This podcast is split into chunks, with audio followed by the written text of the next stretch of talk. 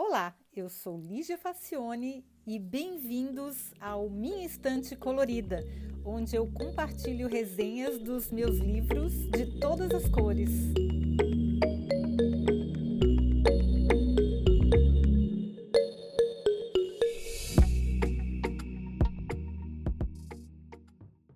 Olá! Agora eu vou levar realmente a sério aquela história de que para ampliar o repertório a gente tem que ir atrás de coisas que a gente normalmente não iria. E eu, como não tenho filhos e não convivo com nenhuma criança, eu estou completamente por fora da literatura infantil. Mas eis que em 2017 a minha queridíssima amiga Ana Rampin foi passar uns dias em Helsinki e me deixou com a missão especial de cuidar das gatinhas dela.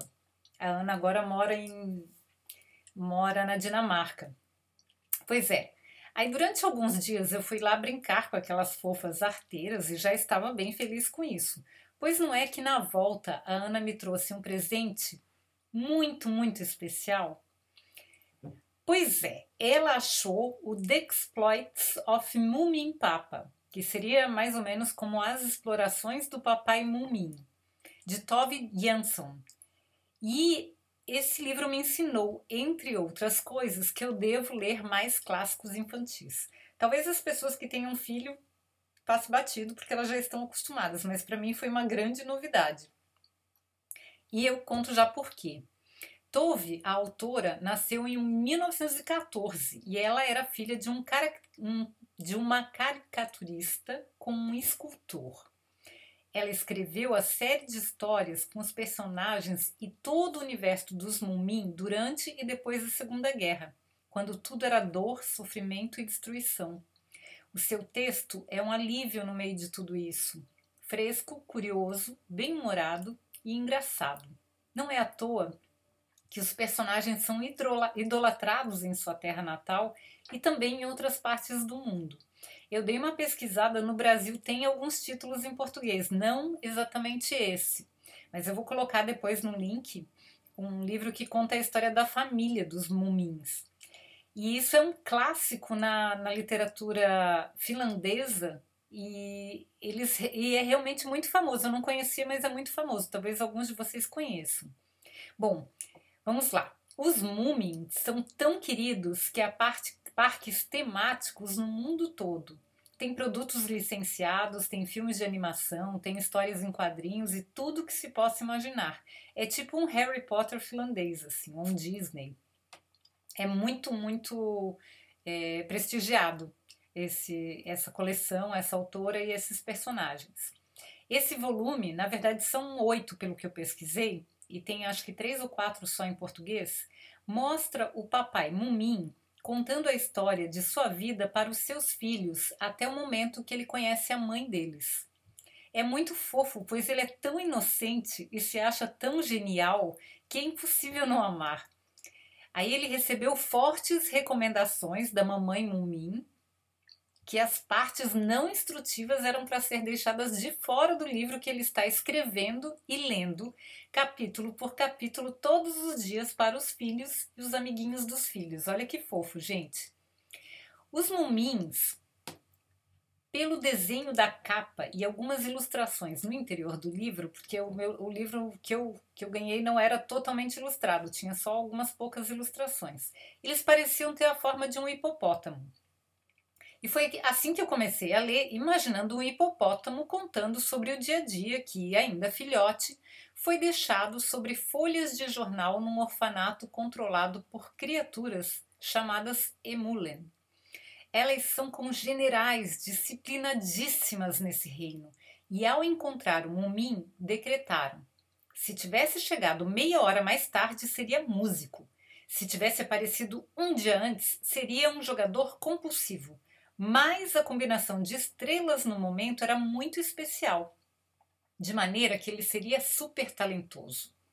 Sabendo que era tão notável, Mumin não conseguiu suportar a vidinha chata do orfanato e fugiu para viver aventuras dignas dele.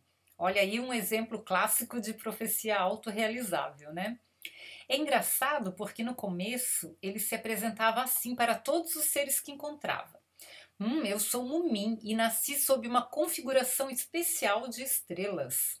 Ninguém dava muita bola, claro, né? Porque coisa bizarra eles representar assim. Mas nada abalava a sua autoestima, o que é uma coisa muito bacana. Assim, se a gente considerar que a literatura é para criança, né? Na verdade serve para adulto também. Bom, eis que o Mumin encontra outros personagens, ele constrói uma casa, ele viaja num barco, ele enfrenta gigantes e monstros, ele conhece o rei, ele salva vidas, até que ele encontra seu grande amor, a charmosa Mumin fêmea. Há cenas espetaculares de tão criativas que trazem soluções surpreendentes para brincadeiras de infância como quando ele e os seus amigos estão a bordo de um barco atravessando o oceano e um deles olha para o céu e diz: Aquelas nuvens ali não parecem três ovelhas fugindo de um lobo que está correndo logo atrás? Aí todos eles concordam e um dos amigos decide salvá-las. Ele pega uma corda e laça cada uma das nuvens. As ovelhas nuvem, agradecidas, fazem parte da viagem como tripulação do barco quem que pensaria numa coisa dessas, né? Completamente nonsense. Eu achei muito bacana a falta de amarras, a falta de limites para a criatividade. E olha só quanta coisa eu consegui aprender. Sete coisas que eu listei que eu aprendi lendo esse livrinho infantil. Primeira, ler livros infantis significa jogar fora todos os preconceitos. Quando eu vi o desenho de um hipopótamo na capa, imediatamente imaginei um animal assim, enorme e pesado, vivendo as aventuras. Só depois de ler quase um terço do livro, lá pela página 30, é que eu me dei conta de que eles estavam usando uma lata vazia como veículo. Então eles só podiam ser miniaturas num jardim. Olha só, eu não tinha me dado conta disso. 30 páginas até chegar nessa conclusão.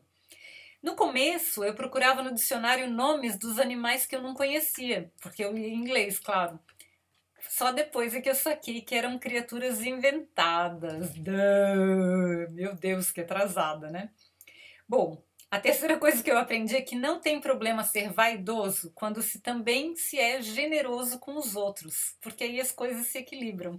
Isso eu achei muito legal, porque o Mumin é, ele tem uma autoestima muito é, alta, assim, muito bem construída, ele não tem vergonha de dizer que, que ele é especial, que ele é maravilhoso, que ele é talentoso, que ele é tudo de bom, mas ele é tão generoso com os outros que se equilibra e ninguém se incomoda com isso.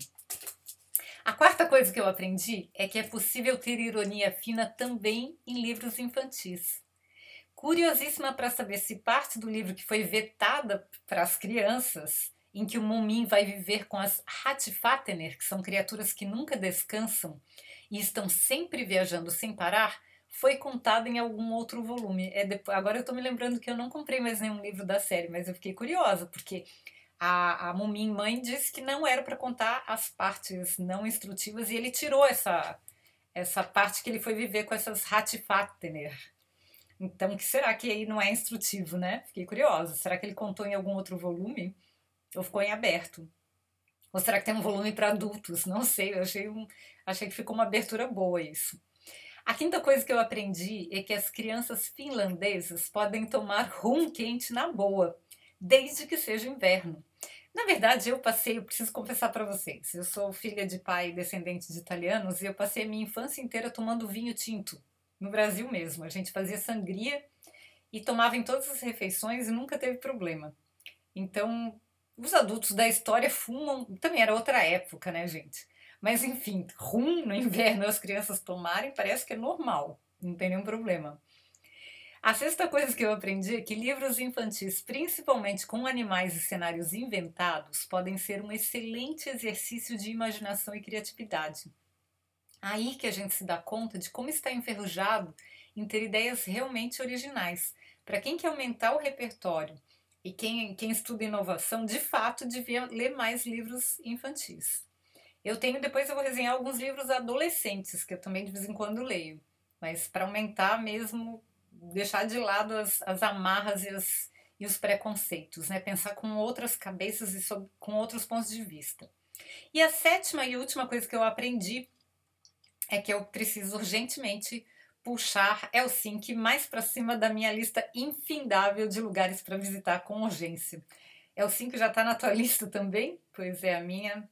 A minha já preencheu as próximas cinco encarnações e está indo para a sexta. Olha só que desespero. Muita coisa, muita coisa para ver nesse mundo, muito lugar para visitar. E, pois é, vamos ver, né? Quando eu for, todo mundo vai saber, porque é claro que eu vou compartilhar. Tá bom, gente? Eu agradeço imensamente pela pra Ana, porque ela me deu esse presente, abriu para mim um mundo que eu não conhecia. Eu adorei conhecer os Mumins. É, quando eu encontrar outros livros deles, eu também vou dar uma olhada, porque eu fiquei muito curiosa com o resto das histórias. Eu vou colocar links para os livros que tem em português. Se alguém tiver interesse em comprar, eu pediria, pediria que comprasse usando o link. Mas se você tem filhos, eu recomendo bastante. Eu achei muito bacana. Se você não tem filhos, eu recomendo também, porque, nossa, gente, é um ar fresco mesmo. É uma coisa engraçada, é inocente, é, é muito bem feito, é muito bacana. E é, se a gente se despide dos nossos preconceitos, é uma coisa muito legal a gente ver essas historinhas do papai Mumim, todo cheio de si, todo, todo orgulhoso, todo talentoso. Muito bacana. Tá bom, gente? Espero que vocês tenham gostado e até o próximo episódio. Tchau!